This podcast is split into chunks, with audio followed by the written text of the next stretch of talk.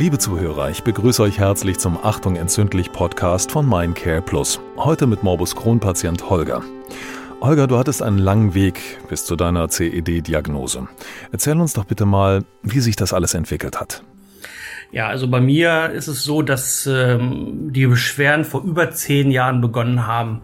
So der klassische Weg, wenn man äh, sich mit, mit anderen Patienten mal austauscht, es begann mit Durchfall. So, und ähm, da denkt man natürlich nicht gerade an eine chronisch entzündliche Darmerkrankung. Für mich war das damals überhaupt kein Thema, weil ich die Erkrankung gar nicht kannte. Ähm, man hat an Magen-Darm-Infekt gedacht. Und ähm, äh, wenn dieser Magen-Darm-Infekt aber länger vielleicht als zwei, drei Tage geht, macht man sich vielleicht schon Gedanken. Und bei mir wurde das zum Dauerzustand. Also die Durchfälle gingen nicht weg und es kamen Blutungen hinzu. Und das war für mich so ein Alarmsignal, wo ich gesagt habe, oh, ähm, hier stimmt was nicht. Und ähm, ja, man hat natürlich Angst. Man hat große Angst, wenn man mal zur Toilette geht und Blut kommt. Und bei mir kam dann, ich denke, so nach einem guten Jahr hinzu, dass ich nach dem Stuhlgang einfach starke Schmerzen hatte am After. Und ähm, ja, dazu kam, dass äh, diese Schmerzen, man denkt, naja, okay, das ist vielleicht eine Hämorrhoide oder sowas. War es nicht, es war ein Abszess, ein perinaler Abszess.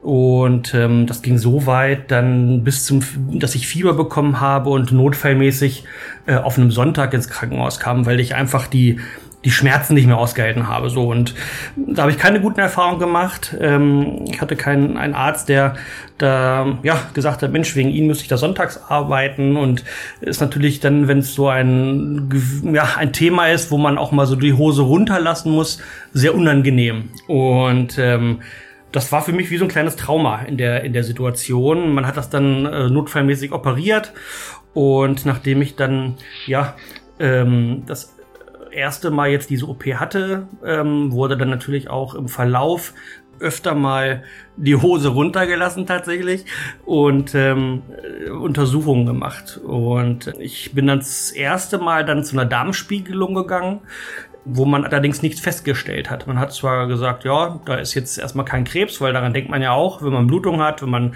Schmerzen hat, da könnte vielleicht auch was Schlimmeres hinterstecken, zumal wir auch in der Familie ähm, das Thema Darmkrebs haben. Meine Oma ist an Darmkrebs damals erkrankt und ähm, da war man erstmal erleichtert. So und die Beschwerden, die Schmerzen nach dem Stuhlgang gingen aber nicht weg die wurden schlimmer. Und genau ein Jahr später hatte ich wieder einen Abszess und das war diesmal aber dramatischer. Also ich war wieder auf der Toilette und äh, das Blut lief quasi nur aus mir raus. Und das war natürlich eine Situation, wo wir sehr, sehr große Angst hatten, auch meine Frau, die dann selbst ja auch ähm, Arzthelferin ist in der Pflegearbeit, gesagt, das ist nicht normal. Und äh, ja, bin dann wieder zum Arzt und äh, hatte wieder einen Abszess auf der anderen Seite am After.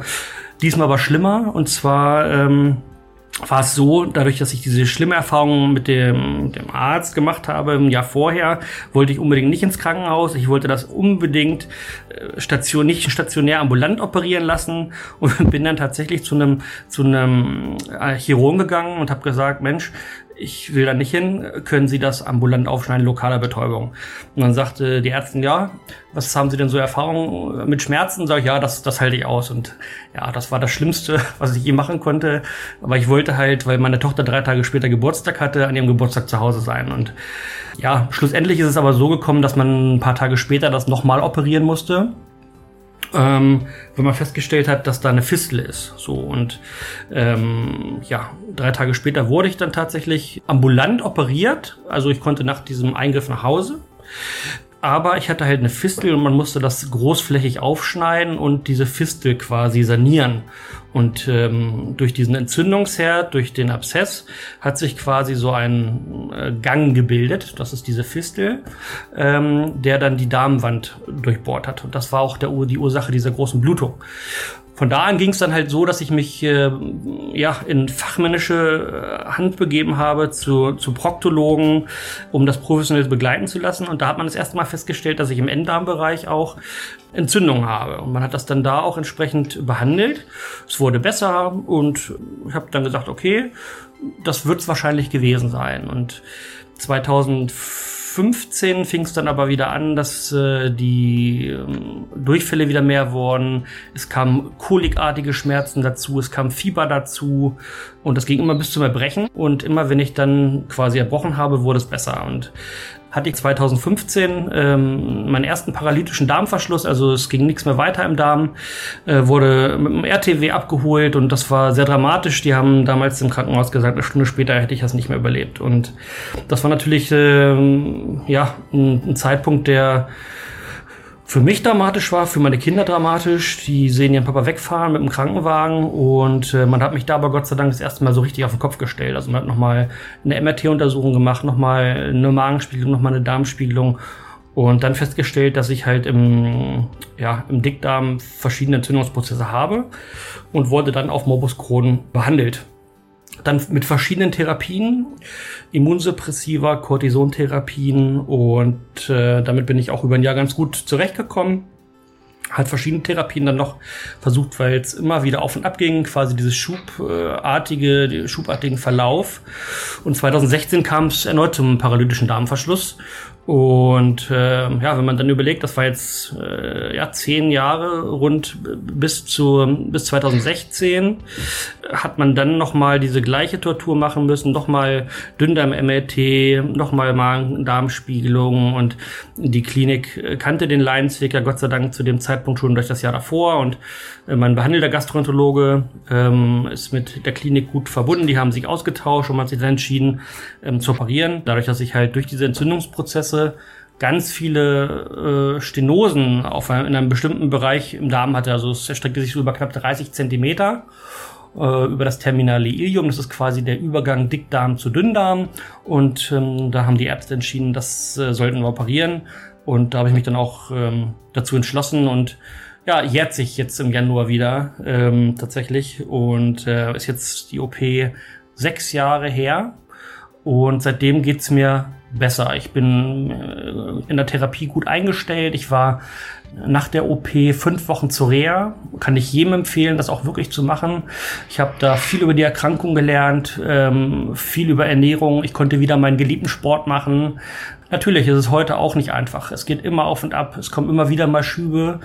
Aber ich habe gelernt, mit der Erkrankung umzugehen. Und ähm, es ist nicht leicht, aber man kann auch mit der Erkrankung gut leben. Und kann jedem nur zu ermutigen, ähm, einfach auch, wenn man Beschwerden hat, zum Arzt zu gehen. Aber ja, wie gesagt, es ist nicht leicht, aber wenn man einen guten Rückhalt hat, gute Familie, gute Freunde, macht's das leichter. Und das musste ich mir zum Teil alles neu aufbauen. Ich habe meine gesamten Freunde verloren, die, die ich hatte, einfach weil ich damit auch nicht offen umgegangen bin. Und ähm, ja, das ähm, kann ich halt wirklich nur jedem empfehlen. Also man muss tatsächlich, wenn die, die ersten Symptome auftreten, das durchaus ernst nehmen und sich nicht scheuen, keine Scham haben, zum Arzt zu gehen und auch vielleicht darauf zu dringen, dass da eine sehr, sehr gründliche Untersuchung durchgeführt wird und nicht immer warten, ob noch mal was kommt danach, weil sonst zieht sich das so lange, wie das bei dir der Fall war.